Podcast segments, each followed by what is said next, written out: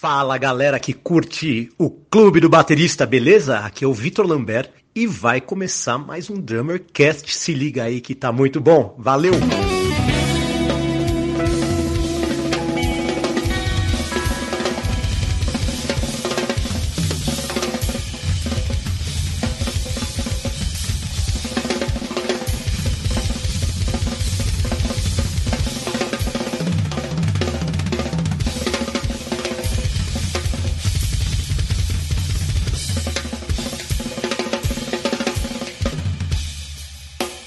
Fala Batera! Seja bem-vindo a mais um episódio do Drummercast. Eu sou Felipe Barbosa do Clube do Baterista e hoje o papo é para quem tem alma de batera. Nós vamos conversar com Paul Lafontaine, idealizador do Alma de Batera, que vem fazendo a diferença aí na vida de centenas de bateristas, principalmente os mais especiais. Opa, fala Felipe, belezinha? É legal essa versão de podcast, cara. Tem sido uma tendência das paradas digitais, né? O mundo tá ficando digital, não tem jeito. É verdade. E o lance é aproveitar o tempo. Você aí, nosso ouvinte, que tá agora no metrô, no busão, no trânsito ou lavando louça. Vamos falar hoje sobre o Alma de Batera. Drummercast é um oferecimento do Clube do Baterista. No blog nós temos mais de 250 artigos distribuídos em exercícios, videoaulas, dicas de como escolher o equipamento ideal para o som que você toca, curiosidades, notícias, mais de 300 transcrições de música para você baixar aí e se preparar melhor para os seus trabalhos, mais de 400 play-alongs de vários estilos e vários ritmos para você baixar e estudar. Então acesse aí clubedobaterista.com.br e encontre muito conteúdo relacionado da bateria para você.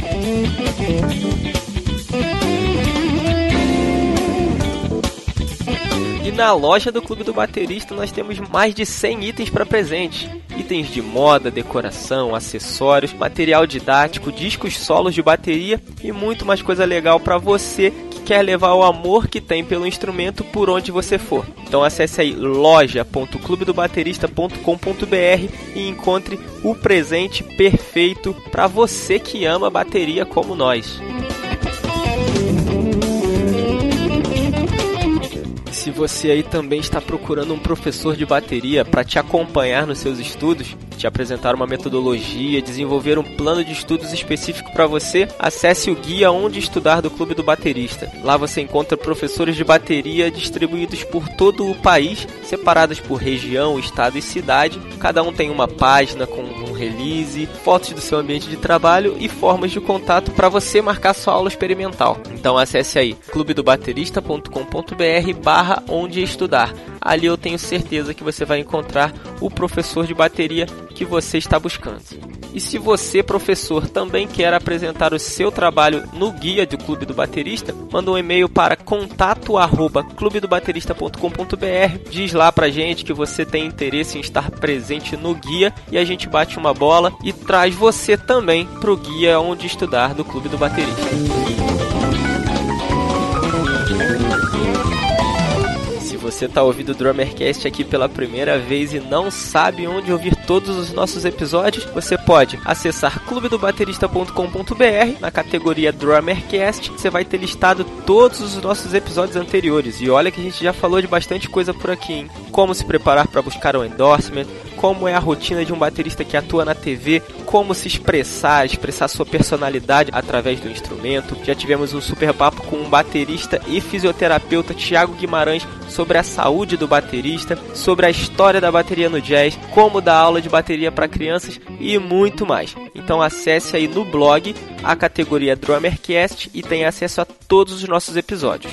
E se você é usuário de dispositivos Apple, você já tem aí nativo no seu aparelho o aplicativo Podcasts, aquele ícone roxinho. Você pode acessar ali, pesquisar o Drummercast e colocar para ouvir todos os nossos episódios. Aliás, não esquece de dar lá cinco estrelinhas no iTunes, que isso ajuda pra caramba para que mais bateristas sejam alcançados pelo nosso trabalho. E se você é usuário de dispositivos Android, você pode baixar um aplicativo como o WeCast ou Podcast Addict, pesquisar o Drummercast e ter acesso também a todos os nossos episódios na palma da sua mão. Não tem desculpa, não tem história e em todos esses recursos, seja nos aplicativos ou seja pelo blog, você pode baixar para o seu aparelho para ouvir depois. E se você quer colocar no pendrive do carro, no seu computador, você pode ir lá no blog e fazer o download. Se você já ouve podcasts há mais tempo, deve conhecer a ABPOD, a Associação Brasileira de Podcasters. E se não conhece, vai conhecer agora. A gente tem um recado muito importante deles, fica ligado. Atenção ouvinte de podcast, temos um recado muito importante para você. A ABPOD, Associação Brasileira de Podcasters, em parceria inédita com a Rádio CBN, está realizando entre os dias 1 de julho e 15 de agosto a quarta edição da Pod Pesquisa, que vai atualizar o perfil do público brasileiro de podcasts, além do perfil do produtor de podcast e também dos ouvintes de rádio. Acesse agora podpesquisa.com.br, preencha o questionário e participe dessa importante ação para um crescimento ainda maior do podcast no Brasil.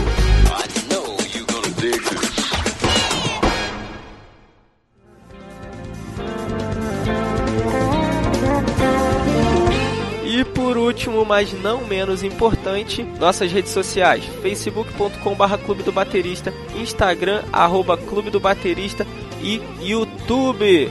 Clube do Baterista Oficial, mas é oficial porque já tem um monte de fake lá, então não caia nessa enganação. Clube do Baterista Oficial no YouTube, acessa lá, que se você gosta do material que a gente produz por aqui, eu tenho certeza que você também vai gostar do material que a gente produz lá pro YouTube, beleza? Ou,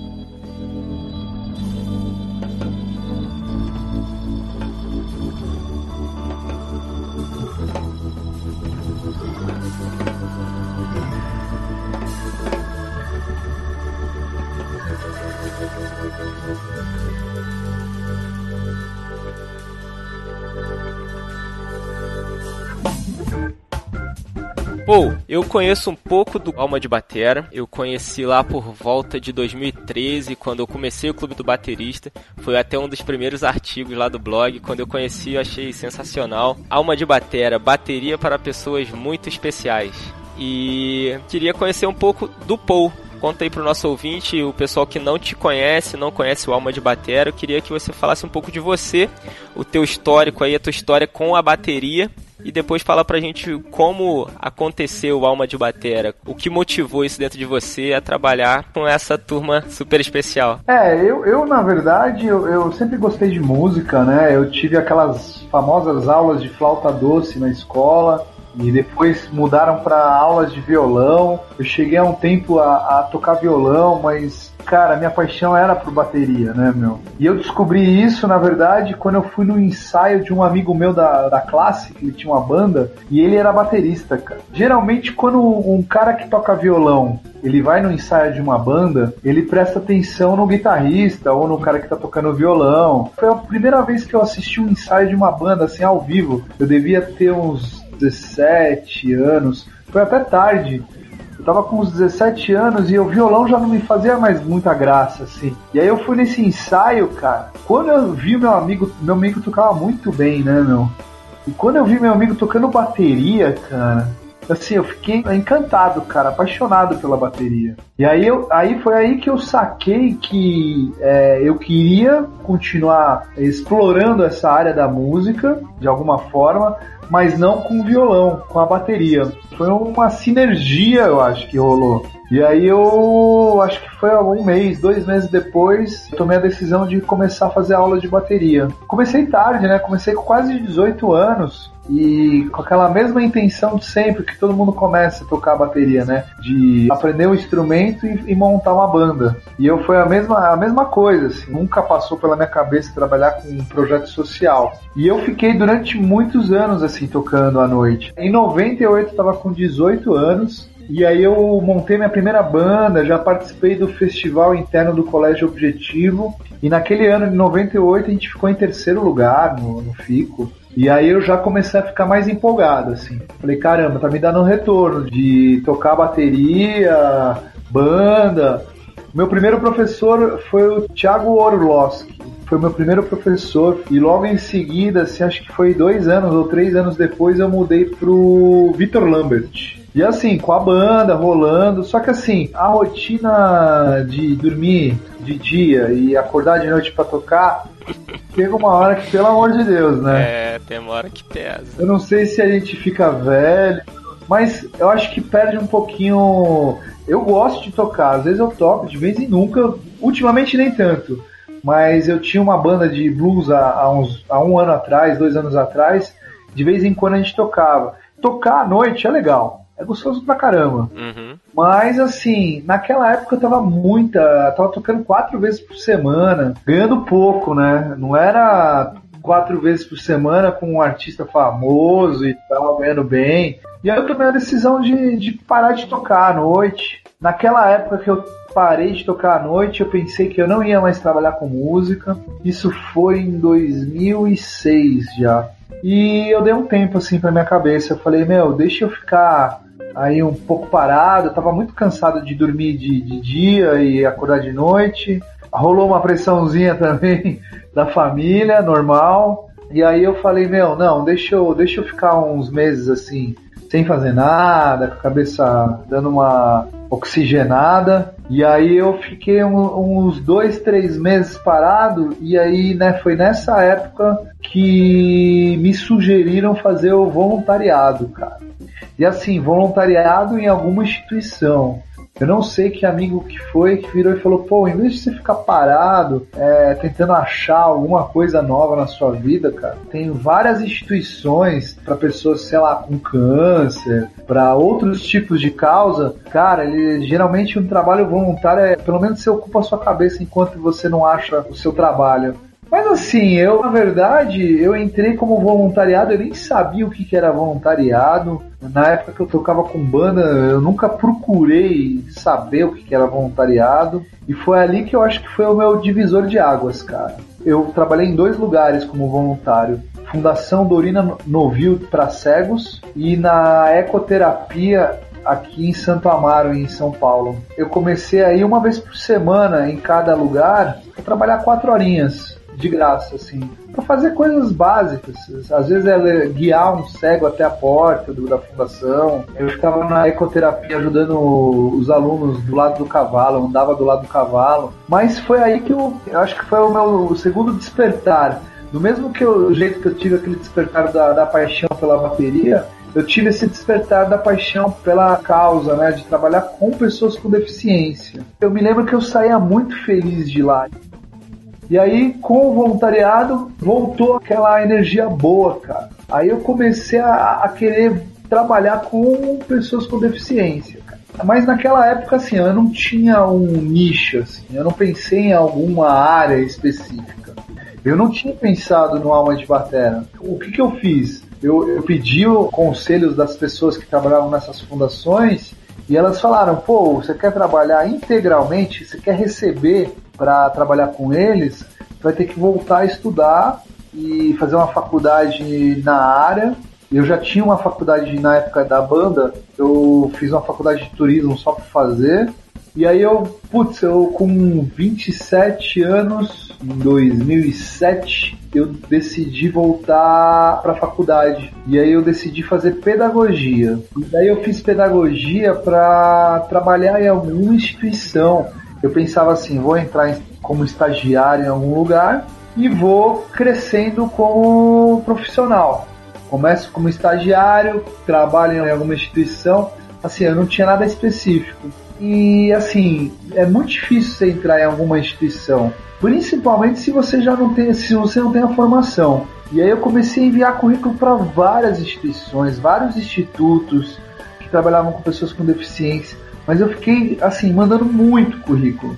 E ninguém me respondia, cara. E na época, o meu professor, o Vitor, né, tava na, na época fazendo aula com ele, ele falou, cara, faz o seguinte, enquanto você não consegue um trabalho com, nessa área de pessoas com deficiência, por que, que você não dá algumas aulas de bateria? Eu falei, ah, meu, será, cara? Será? O, o Vitor, meu, acelerou, ele falou, olha, eu tenho um lugar onde eu dou aula de bateria, que é numa comunidade aqui na Zona Sul, que é o Monte Azul.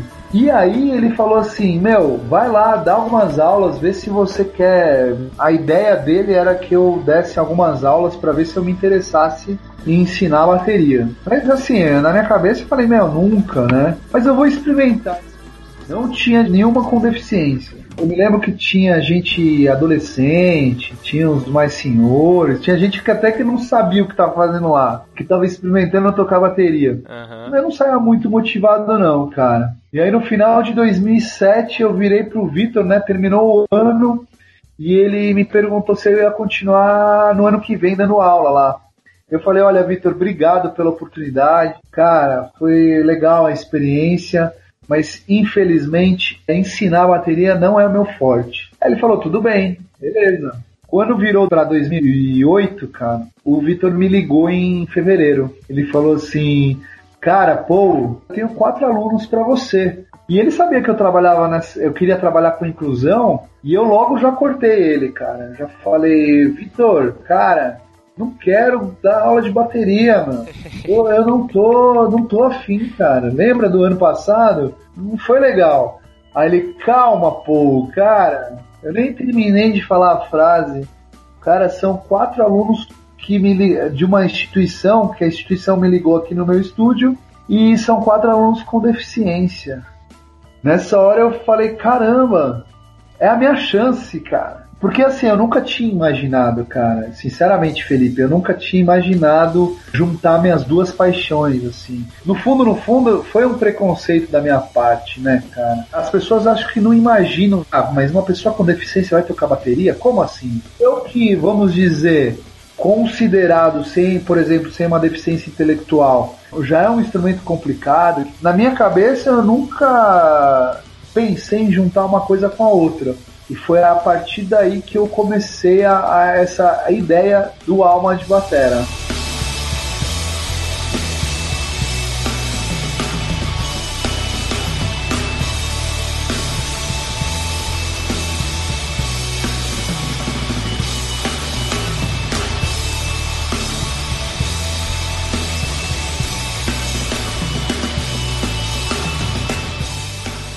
No começo era muito difícil porque a minha imaturidade, a minha ansiedade por resultados, e resultados concretos na bateria, era muito grande, a minha expectativa assim de conseguir resultado. No play, você queria ver a turma tocando? É, eu queria ver tipo o resultado, é, a evolução acontecendo. Cara. Eu me lembro que toda vez que terminava uma a aula, era em turma também, terminava a aula da turma, a turma ia para essa instituição que ficava dois quarteirões do, do Vitor e eu aparecia 20 minutos depois. Eu queria chegar para a coordenadora naquela ansiedade, naquela imaturidade de buscar resultados na prática. Eu chegava para a coordenadora, e aí, meu, será que tá legal as aulas? Será que, meu, tá dando resultado? Até hoje eu, eu, eu nunca esqueço o que ela me falou. Que é aí que eu saquei que eu não deveria medir a minha aula pelo resultado da bateria. E eu nem criar uma expectativa em relação ao aluno ao resultado da bateria. Ela me falou uma frase que foi a seguinte: Pô, esses quatro alunos saíram como lá do estúdio? Eles saíram felizes ou saíram tristes? Falei, meu, eles saíram super felizes, cara. Eles saíram, meu, cantando do estúdio, saíram super felizes. Aí ela virou e falou assim, cara, você já alcançou o que você precisava alcançar. O resultado é esse, cara. Você já conseguiu o seu resultado. E isso foi o, o meu parâmetro para saber se eu estava no caminho certo.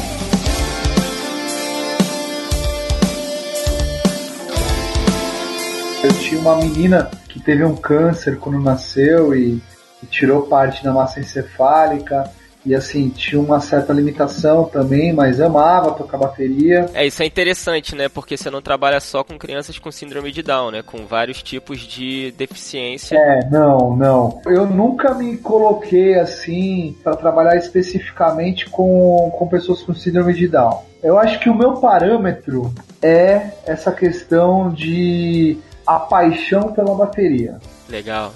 Seja qual for a deficiência. Seja qual for a deficiência. E não só crianças, né? É, e não só crianças. Eu acho que a paixão pela bateria, ela, ela acontece independente da, da idade, independente da deficiência. Então, eu me coloco no lugar, assim, daquela pessoa. Ela pode ter uma síndrome de Down, eu já atendi algumas uh, síndrome de Asperger, eu já atendi autista, eu já atendi paralisia cerebral, todos eles assim têm uma, uma paixão pela bateria. Só que falta oportunidades, né? Se uma pessoa, por exemplo, com uma deficiência intelectual for numa escola de música, ela pode ser que ela não seja atendida por falta de profissionais preparados, entendeu? E na época também, lá no começo, em 2008, um amigo meu da Fundação Dorina Novil, ele tinha experiência na, na área de inclusão, ele sempre falou, olha, tudo que eu vejo para música para pessoa com deficiência está relacionado à musicoterapia. E eu, sinceramente, como eu vi a paixão dos alunos, o brilho dos olhos, eu quis realmente não utilizar a bateria como uma ferramenta para reabilitação. Eu queria sempre pegar essa pessoa que é apaixonada por bateria, assim, não para reabilitar alguma questão cognitiva ou questão motora. O processo de aprendizagem, com certeza, é, é totalmente diferente. E é isso que eu fui criando com alma de batera. Processos de aprendizagem é, diferentes. Assim.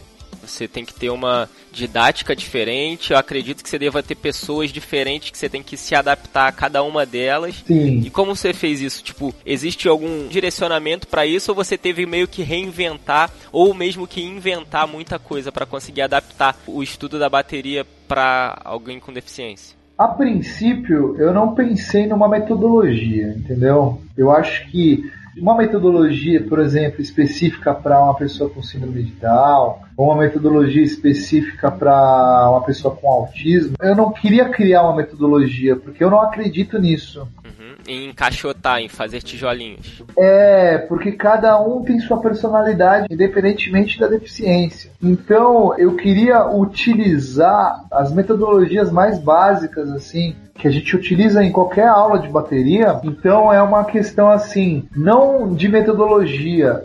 Eu percebi com o tempo que não é metodologia que faz a diferença, mas é a abordagem pedagógica. Por exemplo, eu falo isso até para os novos professores que querem trabalhar com pessoas com deficiência. Eu não estou aqui para te ensinar uma metodologia. Eu estou para te ensinar uma abordagem. E a abordagem, ela atende três aspectos, né?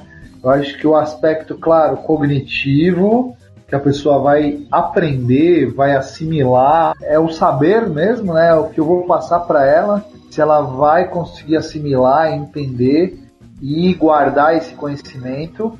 Depois a questão motora, né, onde ela vai pegar esse conhecimento e colocar em prática. E eu acho que tem um terceiro fator que é muito importante para eles, que é a questão emocional, entendeu? O lance do desafio pode desanimar ou motivar, né? Isso. E se você não conseguir, como professor, passar é, o que, que é a bateria, essa essência, esse sentimento de tocar a bateria, eu acho assim, é uma responsabilidade imensa do professor trazer essa paixão ou manter pelo menos a paixão pelo instrumento. Já é difícil o cara não apagá-la, né? Imagina. Quantos professores que são assim tecnicamente incríveis, e que emocionalmente o cara não quer saber se o aluno está aprendendo ou se ele está tendo dificuldade ou se precisa ensinar de uma outra forma. Eu já tive casos assim que eu fiquei sabendo de professores que são, e assim, não na, na, na área de inclusão, que são frios com os alunos e o aluno acaba perdendo essa motivação por causa do professor. É perigoso isso. Quando você decide dar aula, é uma responsabilidade enorme de você manter a motivação do aluno pelo instrumento. Com certeza. A gente vê pessoas que são, igual você falou, né? O cara é extremamente técnico, sabe muito sobre o instrumento, toca absurdos, mas não sabe ensinar e nem sequer motivar a pessoa. Eu acredito que no seu trabalho deva ser amplificado isso, que a maneira como você desafia o aluno, ela tem que ser de uma maneira que não o desanime. Eu acredito que para você isso daí é mais delicado ainda, né? Mas os alunos, não é só nessa questão de não entregar um exercício exercício de repente muito difícil, mas os alunos dão importância para outras coisas também, né? Sim, tenho certeza. Eles dão a importância para essa relação acontecer. Eles querem tocar bateria, eles querem aprender, mas às vezes esse aluno quer abraçar o professor. Muitos alunos meus têm o meu WhatsApp e eles ficam mandando mensagem para mim. Eu ganho muito presente assim, roupa, legal, comida, bolo eu já ouvi também muitos pais falando assim: ah, nossa, pô, meu filho ele te ama, porque ele fica falando a semana inteira de você, cara. como funciona o projeto? Você dá aula individual, você dá aula por turma, ou você tem outros professores contigo? Como é toda essa mecânica aí? Olha, eu tenho dois alunos que eu atendo individualmente e o resto tudo em grupo. Grupos de três a quatro alunos. Lá no começo eu cheguei a trabalhar com grupos de cinco alunos, mas eu não vejo mais vantagem em ter muito aluno no grupo não, porque você tem que realmente dar muita atenção e prestar atenção nos pequenos detalhes, reações e tal. Eu tô gostando de trabalhar geralmente com grupos de três, assim, três, no máximo quatro alunos. E é só você que dá as aulas? Só eu que dou aula, mas eu tenho alguns voluntários que participam, que me ajudam dentro da aula. E como é que funciona hoje, de repente, um pai uma mãe que queira levar seu filho, queira apresentar o seu filho, ou o filho já tem uma certa aptidão, já demonstra um interesse pelo instrumento, como faz para ele participar? Olha, não precisa nem ter aptidão. Em primeiro lugar, precisa ter vaga, que a gente tá sem vaga, cara. é, mas eu, eu, é, em relação a essa questão da aptidão, cara, eu já tive aluno que a mãe levou e o aluno não tinha muito interesse em aulas de bateria e ele acabou se apaixonando, começou a se motivar muito. E é assim, as coisas acontecem, né? O problema é a questão do patrocínio. Eu acabei de fechar um ciclo lá no Museu de Arte Moderna. Tava dando aula faz dois anos lá e agora a gente vai parar um pouquinho. Eu dou aula numa associação específica para síndrome de Down e eu atendo um aluno aqui em casa que é um aluno que tem uma deficiência intelectual bem severa, que eu prefiro atender assim em casa com bastante cuidado. Aliás, a aula dele é bem diferenciada. Em primeiro lugar, ele não sustenta muito a aula assim. Ele ele cansa muito rápido, ele ele ele às vezes está de mau humor, então eu tenho que jogar conforme o emocional dele naquele dia. Então eu já tive aulas com ele de 15 minutos, assim, sabe?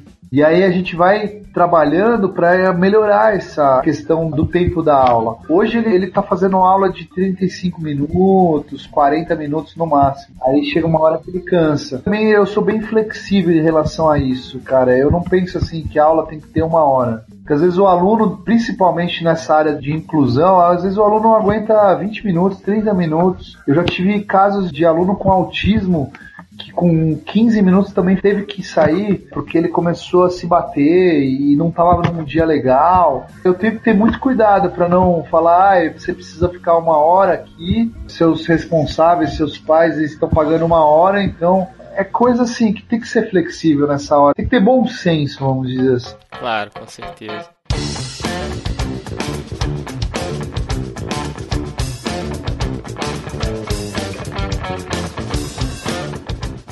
O projeto é numa estrutura de ONG, numa estrutura de uma escola de bateria só que para pessoas especiais. É gratuito, não é? Tem partes gratuitas e partes não. Como funciona essa estrutura assim? No começo era chamado de projeto Alma de Batera. Eu não tinha nenhum CNPJ, nada. Como era no começo, eu não sabia se ia dar certo. Eu coloquei como projeto, né? Uma coisa que é, não saiu do papel. Depois que começou a crescer um pouco a visibilidade, e os bateristas começaram a frequentar também. Eu fui levar alguns convidados e começou a ter uma repercussão. Eu montei uma MEI, eu abri um CNPJ MEI porque eu tinha que emitir algumas notas e era coisa pequena ainda. Só que aí, por exemplo, a gente corre atrás de patrocínio através de leis de incentivo. Então precisa de um CNPJ social. Faz dois anos que a gente abriu esse CNPJ social, né? E a gente denominou o Alma de Batera como um instituto.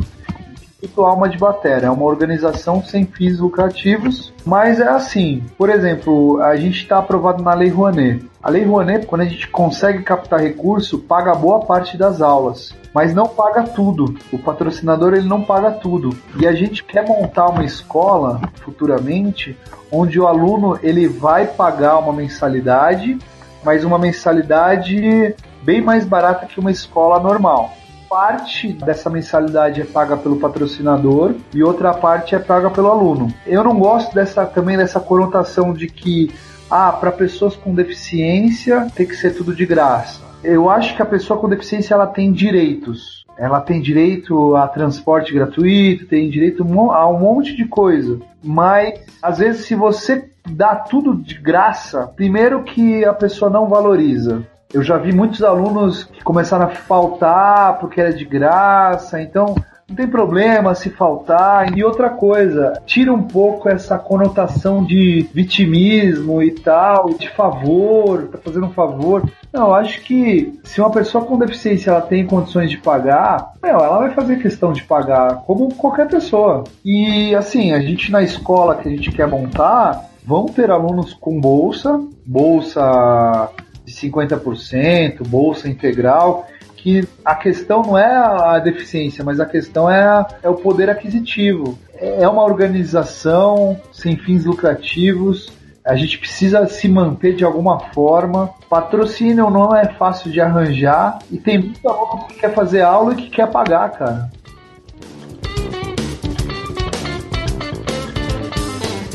Eu acredito que você deve ter aí dezenas, talvez centenas de histórias de superação ou de desafios que você deva ter enfrentado aí, ou daquela de botar a mão na cabeça e falar, e agora o que, que eu faço? E sair vitorioso disso, né? Eu tive alguns casos. Eu dei aula numa época no Sesc Vila Mariana, né? E lá, ainda na época, eu atendia em grupos com cinco alunos eu tive uma experiência para eu aprender, entendeu? Para eu reduzir essa turma, para não dar aula para muito aluno. Por quê? Porque eu tive uma turma que tinha cinco alunos quatro eram alunos com autismo. E a pessoa com autismo, cada um tem seu perfil, dependendo do, do, do, grau de autismo e tal. Eu me lembro que essa aula foi uma aula que assim me assustou um pouco, porque eu tava eu e um voluntário e os cinco alunos, quatro com autismo. É. E eu me lembro que um ficava correndo dentro da sala, outro, meu, era uma menina que se não desse uma atenção especial, ela tinha até acompanhante terapêutica, e ela às vezes, dependendo da energia da aula, começava a se bater. E aí o outro aluno, eu lembro que assim, eu teve uma hora na aula assim que tava um caos dentro da sala. Eu olhei pro voluntário e falei, mano, o que a gente faz, cara? E assim, cara, a gente aprende na prática, né? Uma outra coisa que eu. Um caso que eu, assim, de superação, foi um dos alunos agora que, que fechou o ciclo lá no MAN que é o Dedé. É um cara com paralisia cerebral. E a história dele, cara, é incrível, assim. Primeiro que, assim, infelizmente ele teve um acidente. Com um ano de idade, ele caiu do colo de uma prima e bateu atrás e aí teve essa sequela da paralisia cerebral. É uma deficiência adquirida, né? E ele, assim, cresceu e, e é apaixonado por bateria, entrou em contato com a gente, quis fazer aula, começou a fazer aula lá no Centro Cultural São Paulo, na época que a gente estava atendendo lá.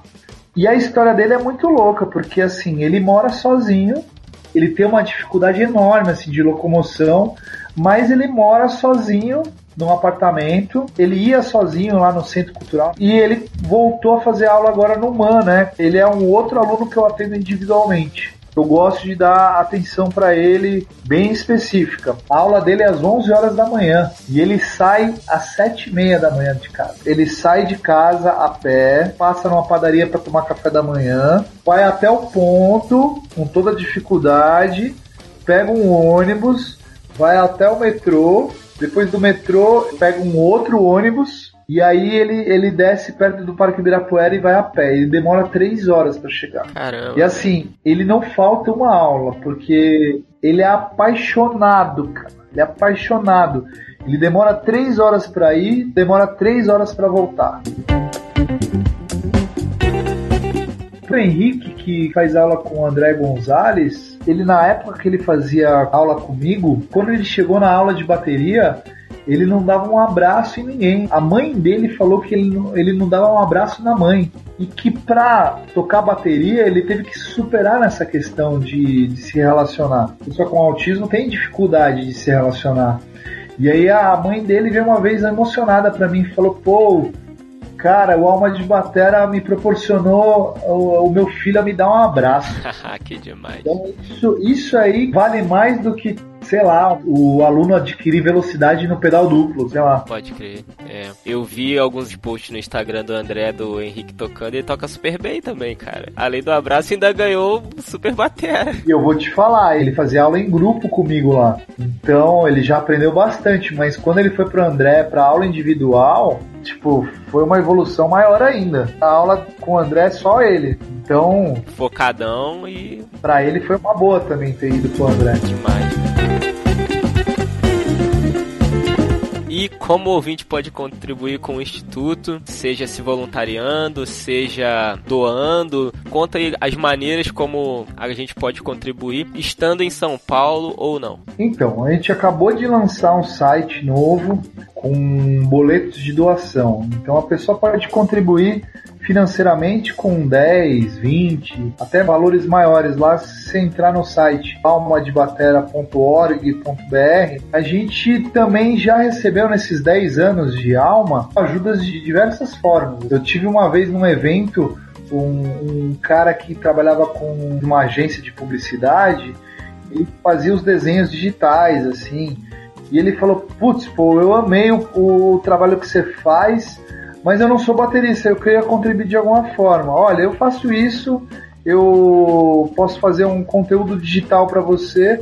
Falei, então, você quer ajudar dessa forma com o seu trabalho? Perfeito. Eu tenho, por exemplo, você vê as fotos do Alma de Batera, são fotos muito bem feitas. Foram fotógrafos que entraram em contato comigo e falaram, pô, eu queria um dia fotografar aí. E eu pensei assim, pô, é, é, é ótimo que gera conteúdo, as pessoas ficam sabendo, e eu tenho fotos melhores, fotos profissionais. Então, às vezes um fotógrafo, ele não é baterista, mas ele quer ajudar com, sua, com seu serviço. Hoje eu tenho os vídeos que o Alma de Batera faz, estão no YouTube, a maioria são de uma produtora que é uma parceira nossa, que é a Sonata. Sonata são dois bateristas que são sócios, eles têm uma produtora que eles fazem eventos de casamento. Como eles ficaram sabendo do Alma, eles falaram, pô, pô, pô, eu, eu quero ajudar de alguma forma. A gente tem essa produtora. Se você quiser fazer vídeos do Alma, é, a gente quer ajudar de forma gratuita. Então, bora aí. Tem os voluntários, né? Quem quiser se voluntariar, não tem só voluntário baterista. A gente faz alguns eventos, assim, é, apresentações públicas, às vezes a gente precisa de voluntários para ajudar, sei lá, a receber o público, para receber as pessoas no auditório para ajudar de alguma forma, seja arrumando a sala antes ou depois. Então as pessoas podem ajudar de qualquer forma. Então quem quiser contribuir e não souber como, é só entrar em contato com você, entrar em contato com as redes sociais do Alma de Batera e se colocar à disposição lá na página do Alma ou no Instagram, falando: olha, eu faço isso, eu queria ajudar de, de, de, alguma forma. Beleza, vamos lá, vamos tentar de alguma forma unir o útil ao agradável. E você tem aí conhecimento de alguns outros projetos semelhantes ou inspirados, de repente até motivados através da alma de batera e espalhados pelo país?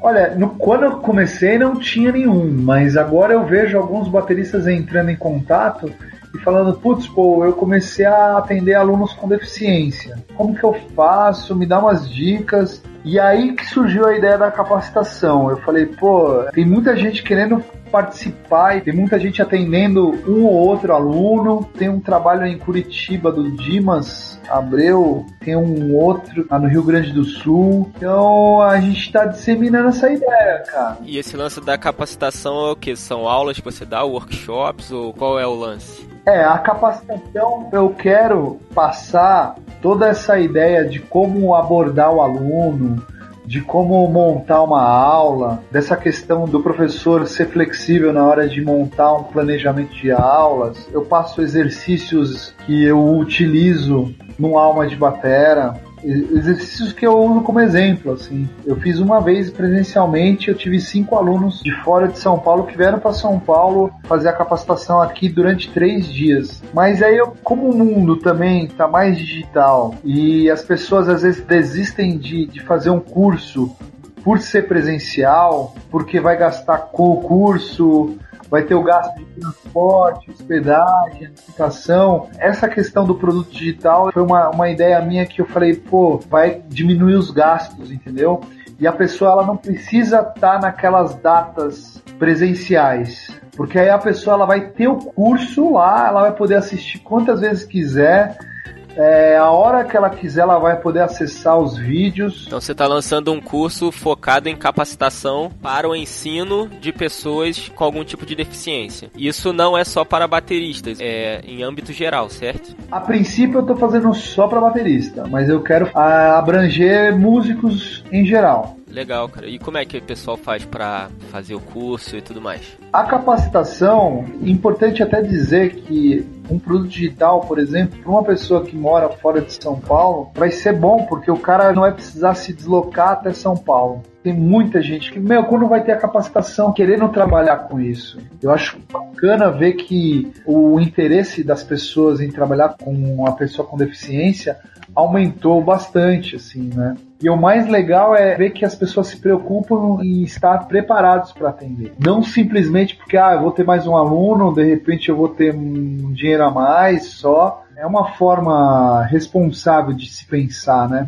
Pô, se for para atender uma pessoa com deficiência, que atenda da melhor forma. Então você que está ouvindo aí que tem o interesse em trabalhar com aulas de bateria para pessoas com algum tipo de deficiência, fica ligado aí nas redes sociais do Alma de Batera, Facebook, Instagram, manda aí a mensagem pro Paul, seja lá pelas páginas ou acha o Paul aí no Facebook, bate uma bola com ele, que com certeza vai ter bastante material aí de qualidade para você se aperfeiçoar e a gente cumprir o nosso papel no mundo, né? Sem dúvida. Falou aí que vocês estão num corre em busca de parceiros e patrocinadores. Você já deve ter alguém com você hoje, são 10 anos já, né, de Alma de Batera. E quem está ouvindo que quiser patrocinar de alguma maneira, o cara tem uma loja, tem uma empresa, tem algum recurso com o qual ele possa contribuir. Quem está com vocês hoje e o que, que vocês estão precisando? Então, a gente hoje tem a parceria com a Oderi, parceria com a Oderi desde 2010. A gente tem parceria com a Sabian Brasil, né, com a Equipo. A gente tem apoio também de uma agência chamada Eloc. Tem a plataforma de e-commerce, que é uma ajuda da Vtex. E a gente tem parceria assim, com a Sonata, né, que é aquela produtora que ajuda a gente em todos os clipes e todos os, todas as questões assim. Então, são empresas que acreditam na gente. A gente está em fase de captação de recursos através da Lei Rouanet. Então, qualquer empresa que quer doar seu imposto através da Lei Rouanet, a gente capta é, esse recurso. A gente tem uma prática nossa aqui que ninguém pode sair do Drummercast sem deixar alguma coisa pro ouvinte. Além de toda essa história bonita que a gente já contou, alguma coisa que o ouvinte possa ir em busca depois que ele terminar de ouvir.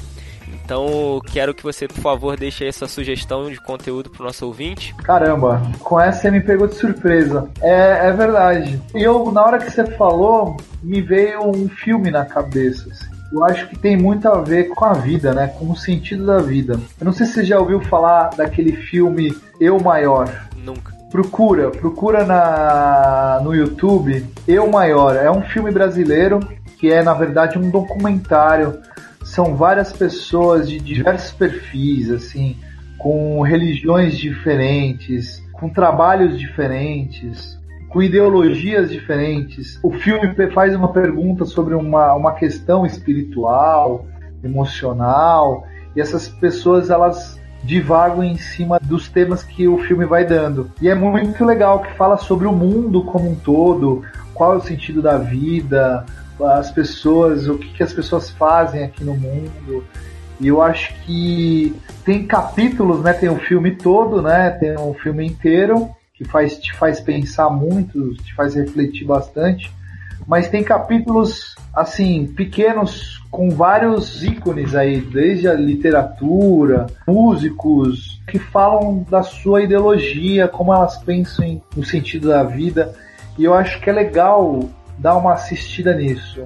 Porque no fundo, no fundo, Alma de Batera me trouxe sentido para a vida. E é legal ver um filme onde o cara fala das, do seu valor, dos seus princípios, das, do seu sentido da vida. Então, tem duas pessoas que eu queria que, que vocês assistissem, que são depoimentos curtos, assim, de cinco minutos, que é a entrevista com o Benjamin Taubkin. Essa entrevista é emocionante. Ele é um pianista que começou a estudar piano já tarde e estudar piano para ele fez a diferença assim total na vida dele. Então é legal ouvir o depoimento dele, é emocionante a forma como ele fala e assim as pessoas até julgavam quando ele foi tentar estudar em alguma escola. Não, você está muito velho para aprender piano. E ele foi lá e foi aprender e, e é um pianista assim é, incrível, assim, incrível. Num outro, o relato que é do Eu Maior, que me emociona até hoje, é do Rubem Alves, que infelizmente já faleceu, mas ele é um educador, pedagogo, eu acho, se eu não me engano, escritor, e ele fala dessa questão de que ele se tornou educador sem querer. E eu me identifico muito isso. Eu não queria dar aula de, de bateria, só que assim, às vezes a vida te puxa para isso. E ele fala exatamente isso. Eu virei escritor, educador sem querer, cara, porque a vida me puxou para isso. E ele virou um ícone, né? Ele é um cara super conhecido. Então é legal ver esses depoimentos, algo que faça a gente refletir o que, que a gente faz nesse mundo, né, cara? Se a gente quer tocar bateria porque a gente quer entrar em cima do palco apenas pelo ego, tem vários, vários sentidos a vida, né? Então eu acho que é legal assistir Legal assistir o filme inteiro, mas esses dois em especial, dá uma conferida, viu, Felipe? Você também, cara.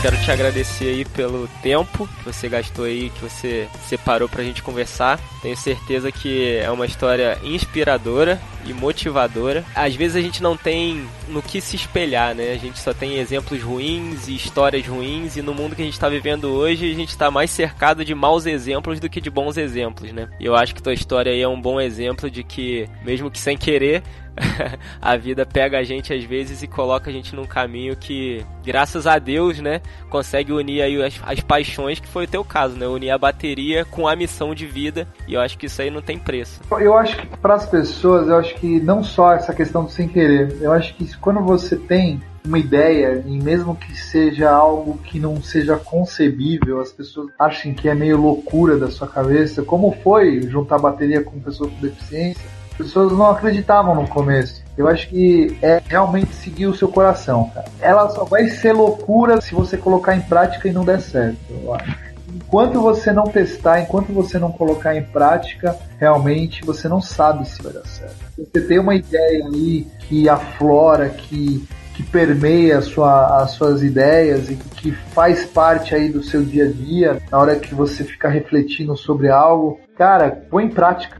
Vai lá, experimenta. Não fica pensando que os outros vão achar. Então, corra atrás do que você acredita realmente. Vai lá e faz. Vai lá e faz. Experimenta, cara. Experimenta. É isso aí. E, cara, obrigado pela oportunidade também, meu. Eu escutei alguns podcasts aí de falando de outros assuntos. Eu acho que esse formato é um formato que vem crescendo. Eu acho que é importante esse formato digital para as pessoas que estão de repente aí no ônibus, É. é, no trânsito. É legal, a gente acaba aprendendo muita coisa através do podcast. Obrigado por me chamar aí. E é o que a gente tem como objetivo aqui no Drummercast, cara, inspirar, influenciar e tentar levar informação de qualidade no que tange ao nosso instrumento pro nosso ouvinte e motivar as pessoas, cara. A gente sabe que tocar bateria já é um desafio e viver de música já é um desafio. Viver de bateria eu digo que ainda é um desafio maior ainda, porque como eu brinco com meus amigos, você vai para um barzinho e faz um voz e violão, mas você não vai pro barzinho e faz um voz e bateria. É, né?